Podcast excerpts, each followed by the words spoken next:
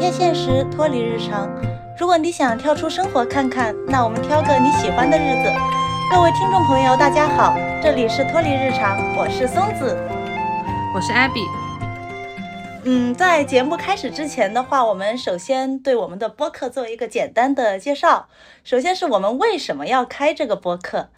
最初的本意的话，是我在日常生活中，在许多事情和选择上是和周遭的人类不一样，我就想开个播客，将讨论范围扩大一些，也是给自己一个跳出日常的放松机会。然后我就开始在某书上发帖找搭子了。是的，然后松子就找到了我，我们线下约了一次咖啡之后，就敲定了这件事情。除了线下约一次咖啡，其实线上约了好多次会议呢，我们俩。有两三次吧，应该 对，因为我们都是做事情挺认真的类型。然后为什么叫脱离日常？嗯，是因为日常生活中需要考虑和斟酌的事情比较多，然后许多观点和言论是不能自由发表的，就会引起一些不必要的纷争，所以就直接直观的叫脱离日常，也奠定了咱们这个播客的是一个自由的定位，有下限没有上限。我第一次见到松子，就觉得好像是见到了同类，而且非常巧的是，那段时间我正好在思考，为什么自己与身边的人有些格格不入。当他们聊啊，比如说车子、房子，或者是钱，或者是抱怨一切的时候，我内心其实是非常反感的。所以当时我自己的状态就是，一方面我很想有一个人能够聊聊内心的感受，或者是聊聊音乐、艺术，或者是文学，哪怕只是分享一下旅途上看到的风景和趣事。嗯，其实我内心有非常强烈的分享欲，但是另外一方面，因为找不到同频的对象，所以在人群中越来越沉默了。所以当时遇到松子，嗯，以及后面加入脱离日常，几乎就是自然而然发生的事情。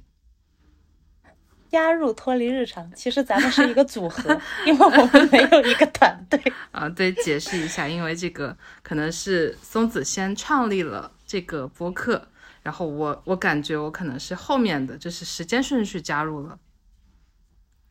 然后咱们这个播客的受众，我当时写的是一切在现实生活中看起来正常，但其实不太正常的人类，是我给自己的一个定义。对我当时看到这句话的时候，其实我内心就浮现了一个一句歌词吧，就是若你喜欢怪人，其实我很美。因为在我看来，我们两个就是好像现实生活中的两个怪人，看似非常循规蹈矩的生活，但是内心始终有火焰。如果啊，如果你也看到了这团火，感知到了光和热，欢迎你加入我们，一起来讨论。这次播客的第一次招生在这里出现了，打一个小小的互动请愿。然后最后一个就是我们对这个播客是否有预期？其实我最开始的话，你说没有，肯定完全没有，肯定也。不太现实，就我有的，但是因为我本人是一个比较悲观一些的人，所有的事情我是习惯做最坏的打算。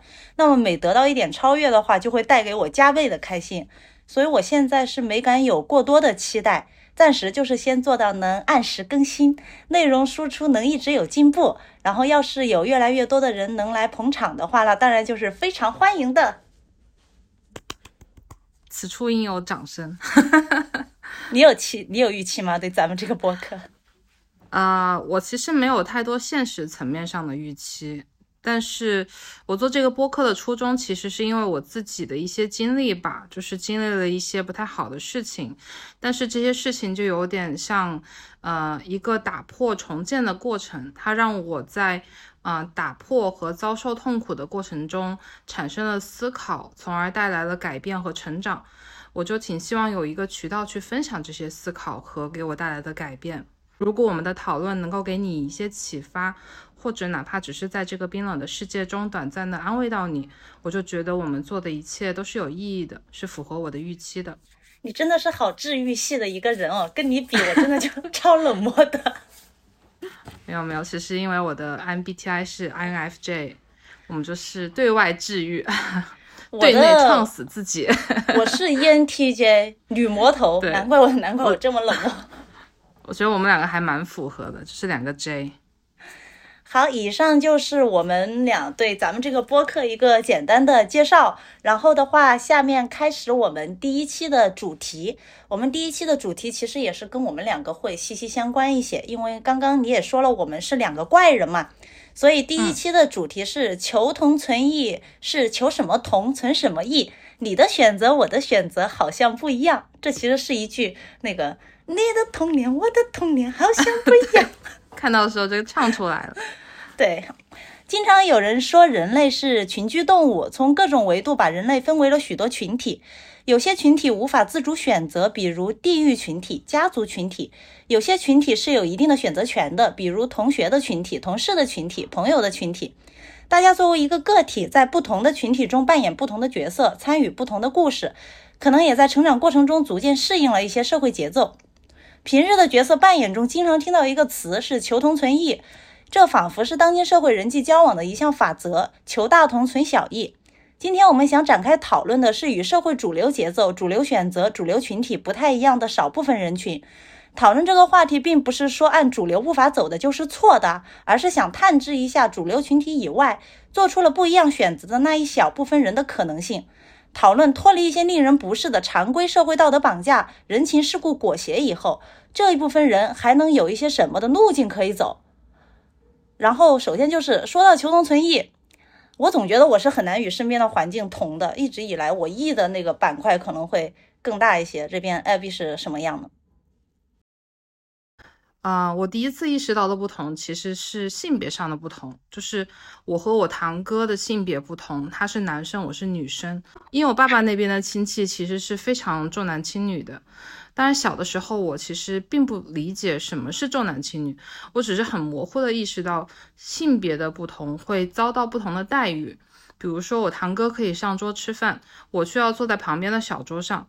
比如说，我奶奶会买一瓶汽水，然后我堂哥先喝，喝不下了再给我喝。这种不同就一直贯穿了我的整个人生。只要我面对我父亲的家族，他们就会不断的提醒我这件事情。其实我最开始写这个选题的时候，我没有想过性别的方面耶，因为这个，哇，这个这个意真的是很大板块的。但是你说了以后，我就猛然觉得原来还有这一层，因为性别是我们完全无法。自主选择的一个群体区分，对。然后因为我是独生子女家庭的嘛，所以我可能从小没有体验过重男轻女的一个待遇。但随着我读大学，接触了许多外地的小孩，我就发现国内重男轻女的地域其实还挺广的。然后认识的一些男孩子还会比较理直气壮的跟我说，他家不重男轻女，因为父母也让姐姐们读书。所以我意识到。其实重男轻女的家庭成长的小孩，一方面男孩子一直享受了家庭红利，他们很难觉得自己其实抢占了本该属于姐姐的资源；另一方面，重男轻女家庭成长的女孩，经过长年累月的一个思想侵入，也理所当然的接受了要一切为了弟弟这一点，并且很多女孩在成为母亲以后，居然也成为了重男轻女的母亲。然后有一少部分女性意识觉醒早一些的女孩，通过自己的努力读书出去，脱离了原生家庭的畸形氛围以后，才能摆脱来自于原生家庭中女性就是为男性而生的这种思想荼毒。但是在重男轻女家庭，许多女孩被剥夺了或者损失了教育资源和经济资源，她们要靠自己成长再走出去，其实还算是比较难的。对，所以有人说。啊，独生子女政策在一定程度上其实是解救了一部分女孩，至少让他们获得了和男孩一样接受教育的平等权利。因为聊到性别上的不同，我也会想到说，啊，近几年大家会越来越认可性别，它并不仅仅是单一的生理性别，啊，也包括你自认为的就是你的心理性别，这个其实也是。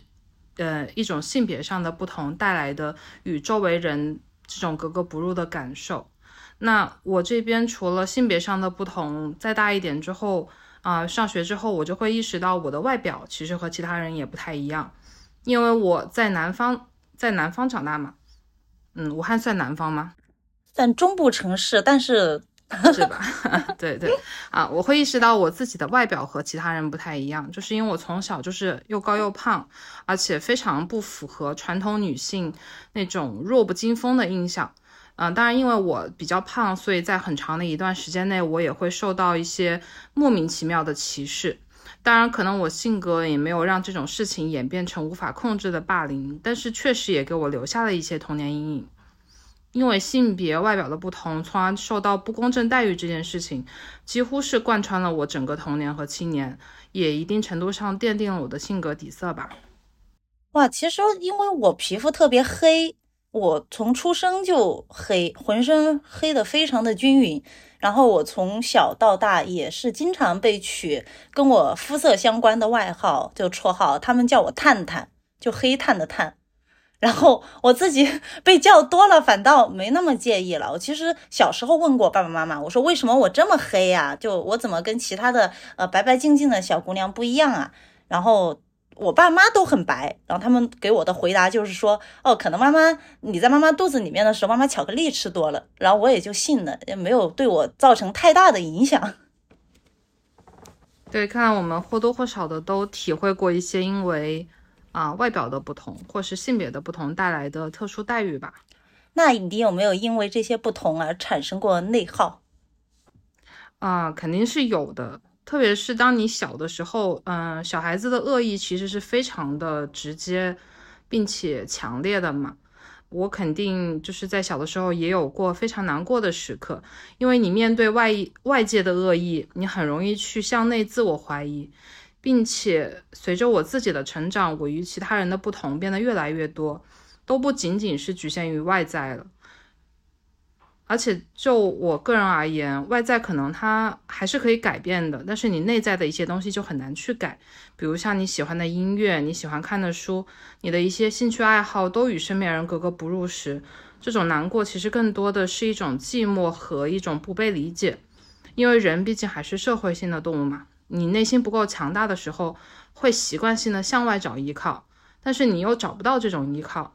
那现在我来当你的依靠嘛？好感动！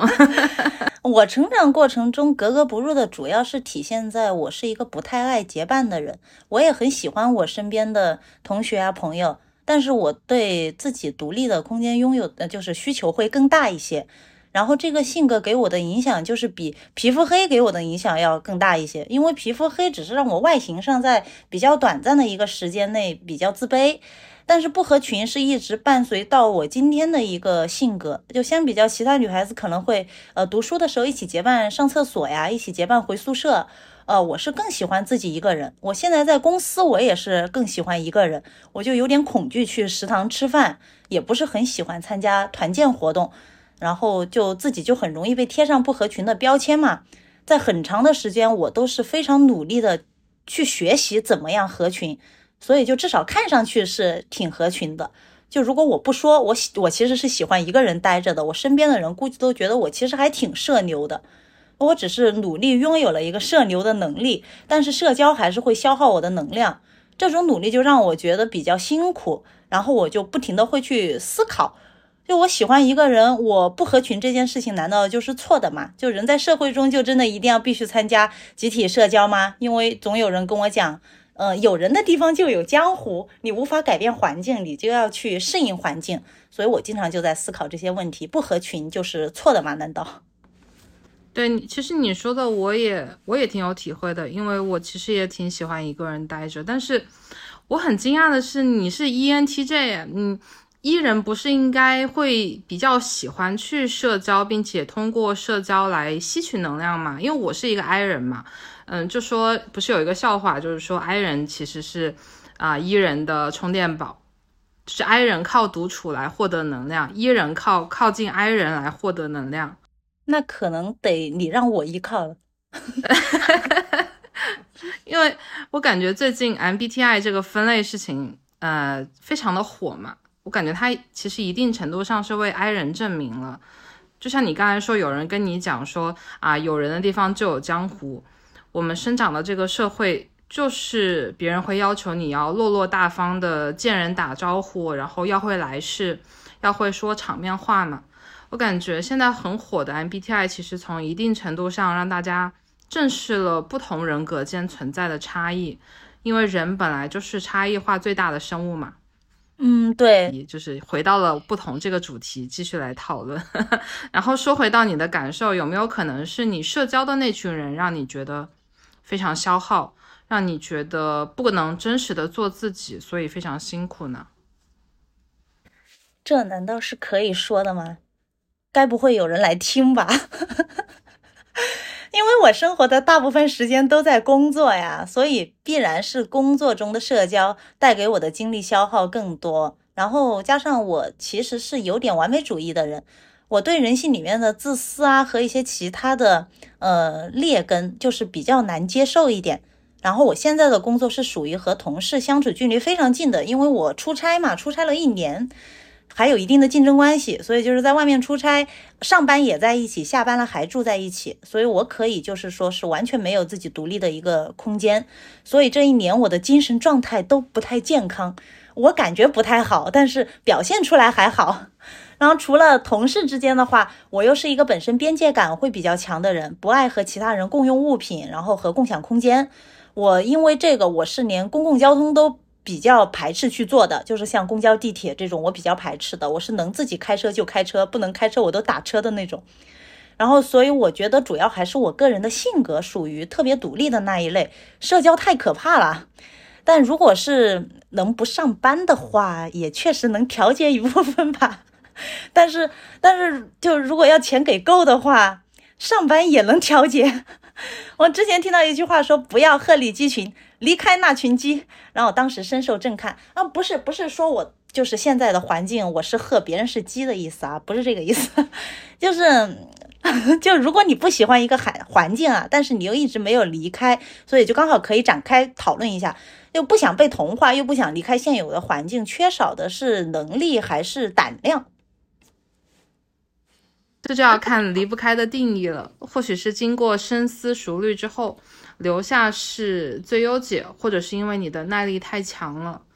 因为毕竟作为一名东亚女性，忍痛似乎是我们从小到大的必修课嘛，还要辅修谦虚、内敛等等。不管是哪种原因，我都觉得说啊，不要遇到问题就觉得是自己的原因，或许是减少内耗的第一步。你知道吗？作为一名东亚女性，我你刚刚说的那几项必修课，我没有一项是合格的。就是 忍痛、谦虚、内敛，我没有一项是及格的。我不是一个合格的东亚女性，因为我真的是还比较叛逆、比较任性的一个人。我最大的忍耐力可能就是在我的工作中了，因为我在我们公司待了快十年了嘛，就在这方面是及格的，其他方面我都不太及格。那我问一个问题哦，就是，嗯，你大姨妈如果痛经的话，会选择选择吃止痛药，还是说强忍着？我曾经在不知道其实是可以吃止痛药的时候，我强忍了许多年。我的母亲跟我讲，那个止痛药不能随便吃，说有副作用。我疼晕过去我都忍耐，然后每次都忍耐。但自从我发现。是可以吃止痛药的。以后我每一次就是有一点疼，我就开始吃。我提前两天我就开始吃，我就再也不疼了，就不会再自己独自承受那个疼痛了。那我还是挺认同你说，就是我刚刚提到的东亚女性必修课。确实，因为我是属于我知道吃止痛药是一件非常 OK 的事情，但是我还是没有吃，我还在忍痛，就像我还在呃人群面前假装谦虚和内内敛一样。那你不是怪人啊！你这个你要向我学习，能不痛就不痛。我的面具就是这样子。嗯，说起这个离职啊，哎，其实这也是现在可能许多年轻人在在讨论的一个话题吧。因为因为在我们现在这个城市的话，大部分的人，我的工作还是很主流的，在求同存异里面算求同的那一部分，就是稳定比较稳定的一个一份工作嘛，所以。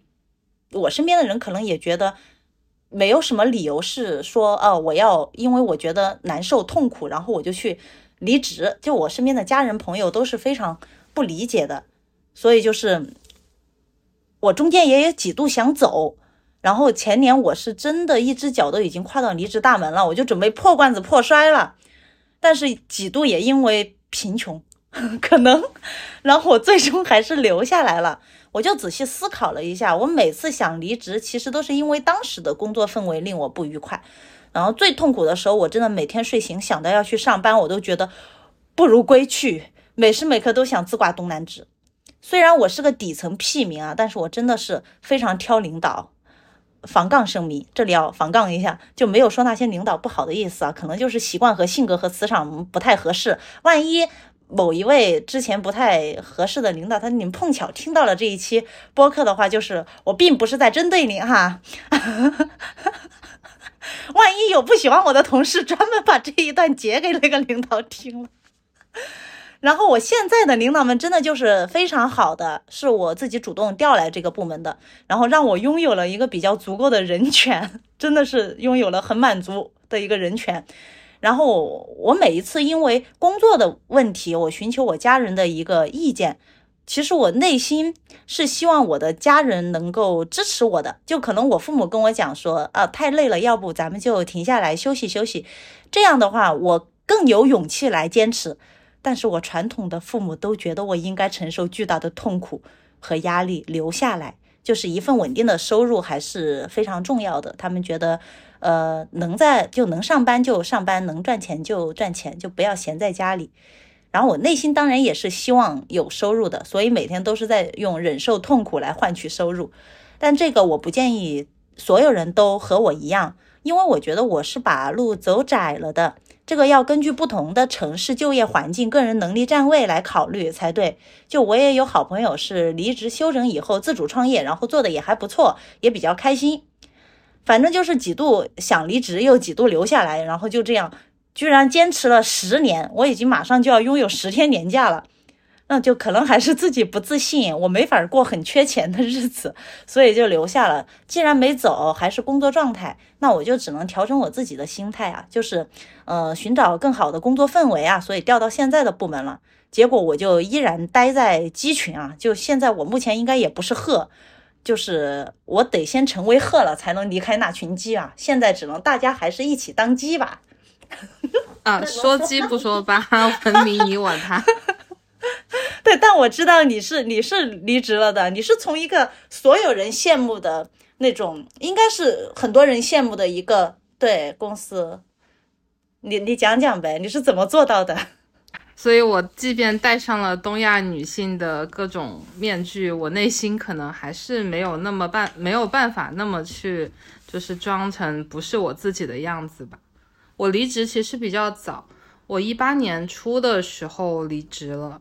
因为当时正好碰上了很多事情，我啊爷爷去世了，然后我去医院的路上还被项目负责人夺命连环 call，然后忙完丧事之后又立刻赶回来加班。就是跟大家说一下，我的专业是建筑相关的，建筑行业相关的。然后我那一年的过年期间也在加班看现场，就是所有的事情都堆积在一起之后，我的年终奖发了一千多块钱吧，一千。没有瞧不起一千多的意思哦，这个笑没有瞧不起一千多的意思哦，只不过我就是啊，从就是好几个月加班都没日没夜的加班，就是如果我出去发传单或者开滴滴或者送外卖的话，应该也不止这一千多块，嗯，所以这一千多块可能就成了当时压死我的压死骆驼的最后一根稻草吧。而且就是建筑行业的同事应该了解，我们平时只发基本工资，如果项目没有回款，就哪怕你做再多事也没有钱。所以这个行业内，这是行业内不成文的规定嘛，就是把项目回款的风险转嫁到了员工身上啊。这个事情能说吗？我也不知道，反正我说了，反正你离职了，你无所谓。啊，对对，也是，虽然啊，好吧，啊，当然我们加班也是没有加班费的。就是这个工作它看似非常体面光鲜，然后很多人挤破头想进来，但实际上它就是这么一个现状。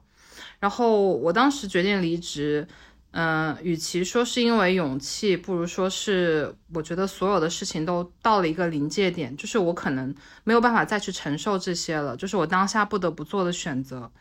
我当时也想不到还有其他的选择。所以我思考了，我如果离职的最坏结果，嗯，我当时存的钱可以足够我 gap 至少一年，我就想说，那我就不如用这一年的时间去试一试。然后我一直很想做的一件事情就是写作。哇，我觉得你好棒哦，因为我都没有就是很想做的事情，就哪怕我存的钱够我 gap 至少一年，我现在都不知道我未来。对我没有非常喜欢的一个方向哇，我已经符合东亚女性被荼毒完了以后的那种不知道自己喜欢什么的这种特质。会啊，就是我喜欢的事情都不赚钱嘛，我喜欢做的事情可能都不是传统意义上赚钱的事情嘛。然后，嗯，反正我是一直都还挺喜欢写东西的。然后现在想起来，当时这个决定其实挺有点大胆吧，有点不理智吧。因为我当时的那个事业单位也是我费了一定力气才才进去的。然后另外一方面，我身边其实没有一个人是做自由职业的。我身边的朋友基本上都在不同的事业单位，或者是国企，或者是那种央企，就是非常安稳的一个生活工作环境。而且我当时连一篇文章都没有发表过，就是我没有一个硬实力，说我一定能够做这行吃到饭。嗯，我只是因为我学生时代喜欢做，喜欢写东西，我就异想天开的说我想做撰稿人，因为我喜欢他那种。工作模式吧，就包括做自媒体这种比较自由的，能够去创造，不用再啊拼命加班，或者是不用去做一些表面功夫的那种加班的这种生活方式。然后后面我就做了一件事情，去验证我这个决定是否可行啊。我报名了一个线上的非虚拟写作训练营，啊，大概是七天的时间吧，因为当时正好是过年，过年的那个假期只有七天。就是时间比较短，也就是如果说学写作的技术的话，就是学一个皮毛。但至少那，就是我第一次从一个工科专业里面跨了出来，去尝试去接触一些和我一样想写作的人。所以那个七天的过年假期，我基本上每天晚上七点半就开始上课，然后推掉了所有的聚会活动，每天上课跟写作业，然后写了七天，我就很确定说我确实想做这件事情。然后课程结束的时候，坚持听课和打考的学员就会收到老师的签名书嘛。我们老师是一个小作家，然后他出过书啊什么的。然后我之前在群里面也跟大家分享过我的故事，啊，我记得我拿到的那本书，老师在嗯给我签名的时候写了这样一句话，他写他说：“艾比，自由自在的生活吧，就是自由自在的生活吧，就是只有八个字，但是当时非常触动我。”然后我就意识到，嗯，原来就是我害怕很多事情，我害怕去改变，害怕去尝试，害怕去做自己想做的事情。嗯，真正画地为牢的人其实就是我自己。然后，嗯，这就是我当时想要离职的一个心路历程吧。然后我离职之后，一八年离职到现在二零二三年，中间我也做过非常多的事情。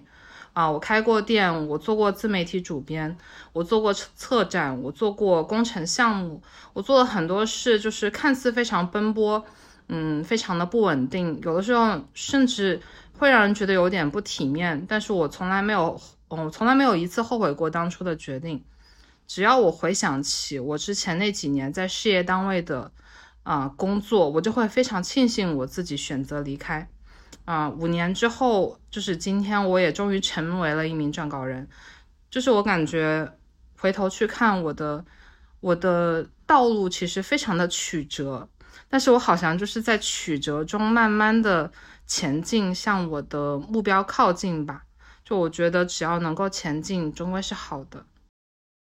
啊，太励志，太感人了，我都要听哭了。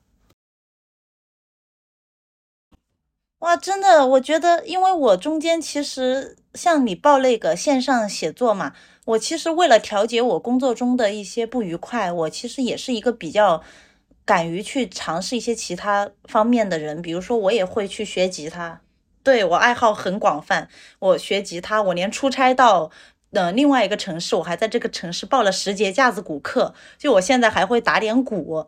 包括疫情期间的时候，就二零年嘛，不是封在家里嘛，我就报了一个线上的那个 AI 的课程，也是每天晚上八点上课，说是上到十点，但经常会上到十二点。就除了上课，在家没事情的时候，就是在做作业，就把平面设计给学了。但是我就算是学了许多这种技能嘛，但是我从来没有。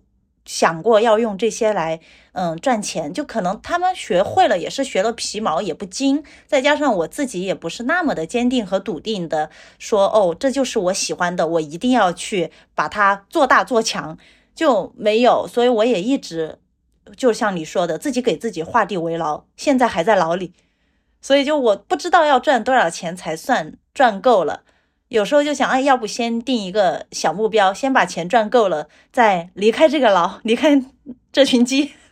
然后，但是经济独立很重要，自己的资产也很重要，这是真的。就自己口袋里的钱是给自己在某个时刻做出正确正确选择的一个最关键之处。所以我总是在邀请我的好姐妹们和我一起赚钱存钱，两不误，一起享受存钱的快乐。不开心的时候就看看存款，就又能开心一下子。就我是这种方式，我没有像你一样那么果敢的，真的去，嗯，离开现在的一个比较稳定的环境，然后去挑战自己，去尝试一些其他的方面。我没有，所以我觉得你很有勇气。嗯，其实每个人是不同的嘛。我觉得就是我们在当下都做了自己。认为最对的选择就是，嗯，我看着你在一份稳定的工作中，然后一直赚钱存钱，然后用其他时间去发展自己的爱好，我也觉得挺好的。就是只不过我当时做了那个选择，就走上了人生的巅峰，另一个岔路口吧。也也也不能说它是完全好，完全是好或者是不好的。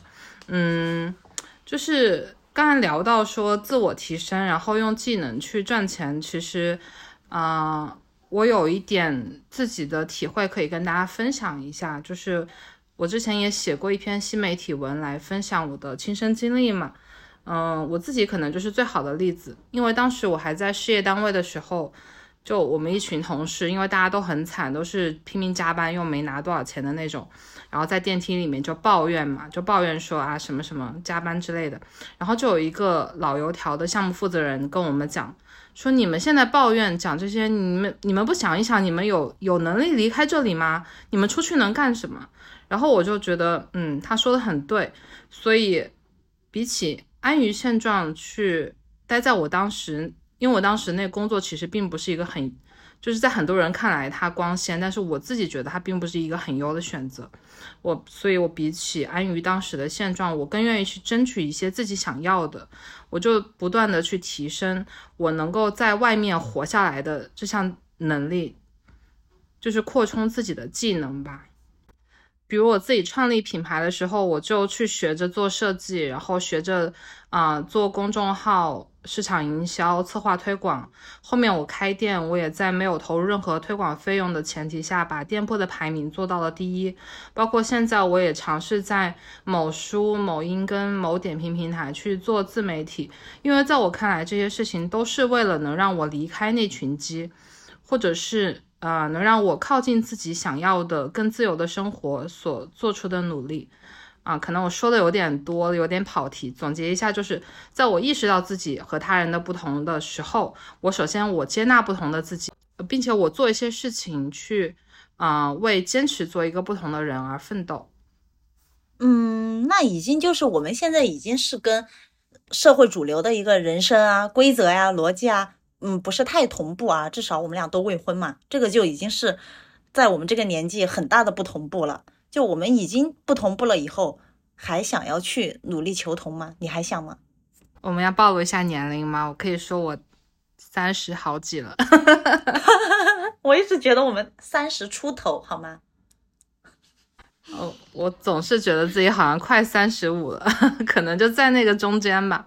嗯，身边人确实也都大部分，嗯。因为我身边的朋友都比较安稳嘛，其实也很多都有了固定伴侣，或者是结婚，或者是已经有小孩，或者是小孩都已经上学了这种。嗯，我现在还在我的人生跟我的婚恋这种摇摆摇摆不定。嗯，会不会去求同？可能还是不行。目前应该不会去求同，因为一方面我不太想这么去做，一方面也确实我发现我做不到，而且我。嗯，更加自洽的知道我自己的人生观跟价值观和主流不同之后，我其实反而过得更轻松了，因为我在逐步的去接近自己想要的生活，明白自己想要什么。但是我平时在日常中，大家也能够感受到，我其实会戴上社交面具吧，就是我是一个比较爱好和平的人，就是为了让对方和我相处更舒适，我会揣摩对方的喜好。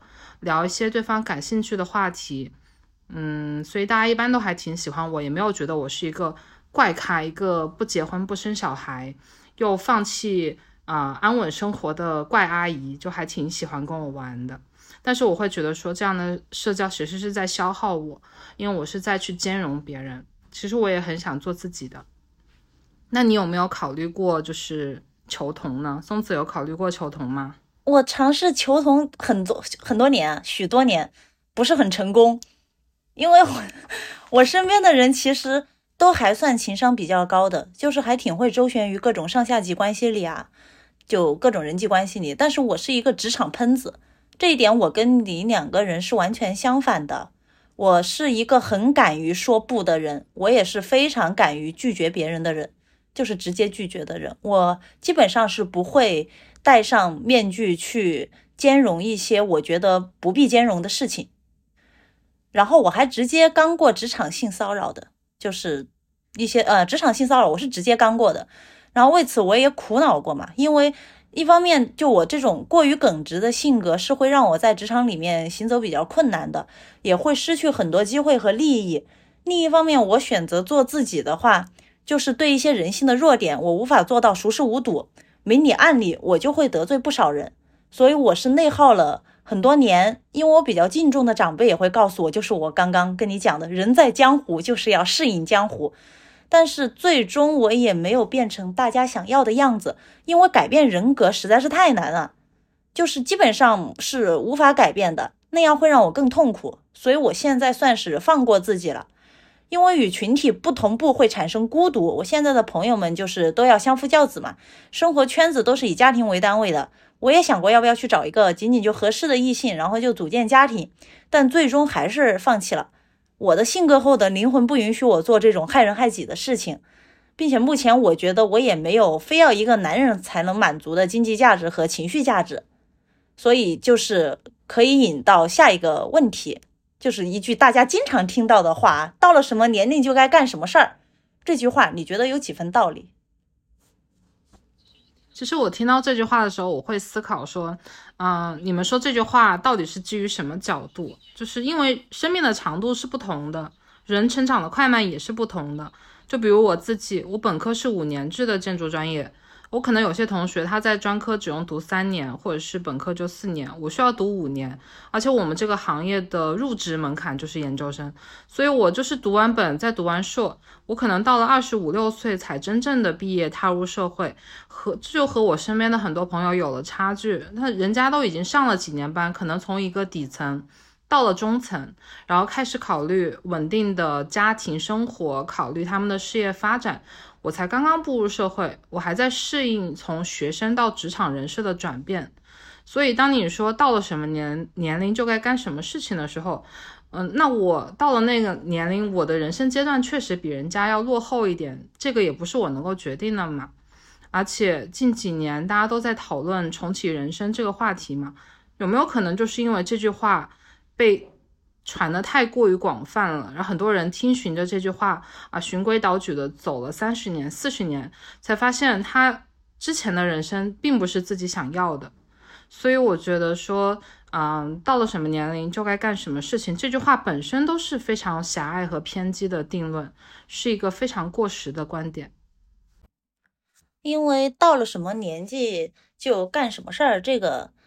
这个话是我现在这个年纪听到的特别多的，就是从长辈嘴里听到特别多，从同龄人嘴里也听到的特别多。因为就讲到婚恋方面了嘛，因为三十岁未婚未育，在我们这个城市其实是算大龄了，应该是确实是算大龄了。然后我没有是因为恐婚恐育，我不是因为恐婚恐育才不结婚不生孩子的。那前十年的时间，我还是努力尝试过恋爱了几次。好几次，但是可能因为我太过理性了，就没能走入婚姻。加上我看我周围进入婚姻的女孩子们状态也没有变得更好，没吃过猪肉却见过猪跑了太多次。对我身边的人结完婚以后，我感觉他们并没有因为婚姻和一些身份的转变就变得更好一些，反倒可能还变得更糟糕一些了，变得更焦虑一些了。所以就是我觉得。我内心就觉得，独立的个性与强大的个人经济实力，或许比婚姻更能带给我自己安全感于是现在想的就真的是一心一意赚钱，赚不赚得到再说，至少想法还是很积极的。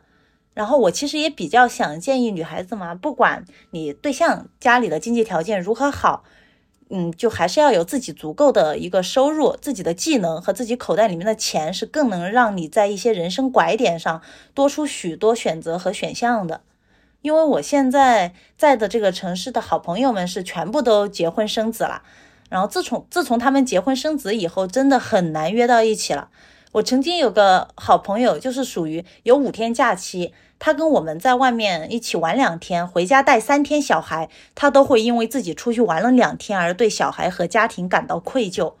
我第一次听到他说的这个愧疚感的时候，我深感不解，完全不能理解，因为我觉得你已经。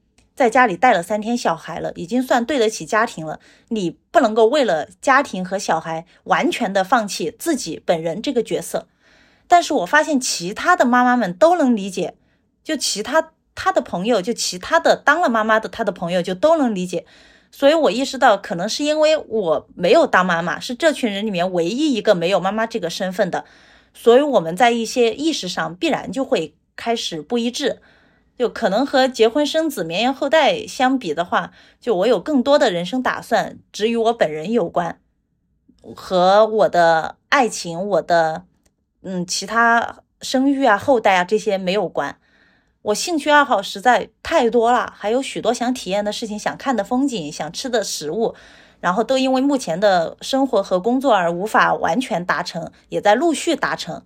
所以未来就想尽量多赚钱，然后换更多的时间去完成我的一个人生体验了。我的爸爸曾经跟我讲过，说人类的意义并不是完全在于繁衍，而是在于先对自己的生命负责。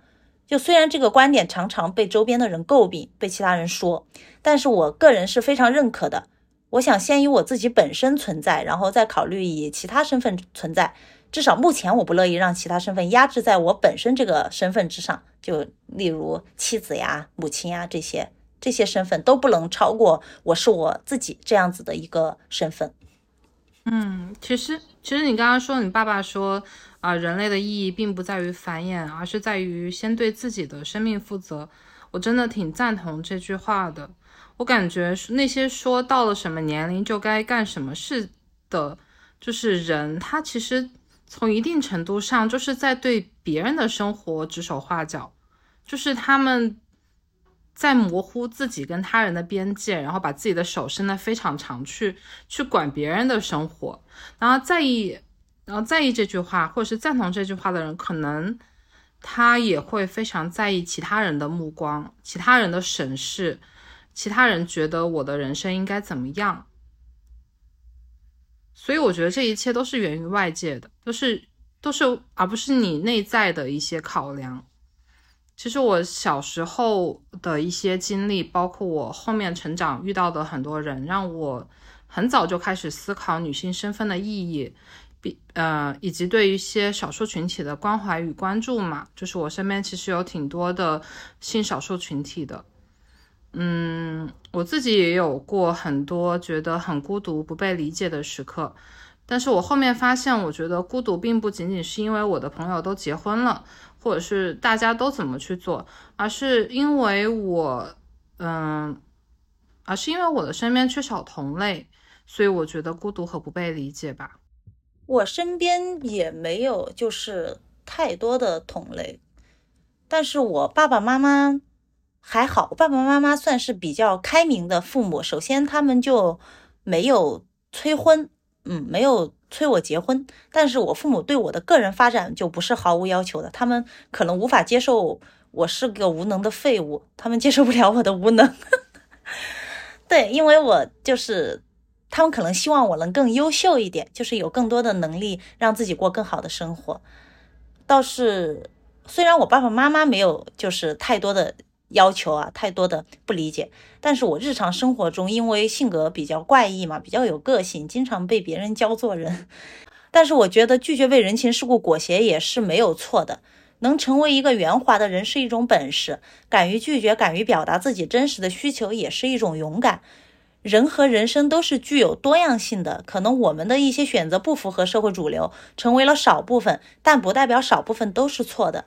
真正爱我们的人不会将自己的做事准则强加于我们，也不会在自己发光的时候吹灭别人的灯。我觉得如何成为一个独立的自我，拥有独立的思想，是许多人一辈子的课题。因为在我们以前的教育背景之下，大家都太过于聚焦于集体了，反而忽略了个体的成长。所以，在我看来，相同和不同都是相对的。你最重要的就是要弄明白自己到底想要什么，明确自己的目标，朝着自己的目标前进，而不是囿于周围人的目光跟言论。这一点非常重要。嗯，对。就是我觉得坚持做自己对的选择，在不给其他人添麻烦的前提下，对，首先这是一个前提啊，就是一定不能给他人添麻烦。我们可以做任何选择，云开月明，属于你我。好，以上就是我们今天关于求同存异这个话题的一个简单的讨论。如果听众朋友中也有因为自己平时不同的选择而感到与周遭的环境格格不入的体验的话，欢迎大家在评论区与我们进行一个分享与讨论。我们今天的节目就录到这里，感谢大家的收听，我们下期再见，拜拜，拜拜，迫不及待说再见的感觉。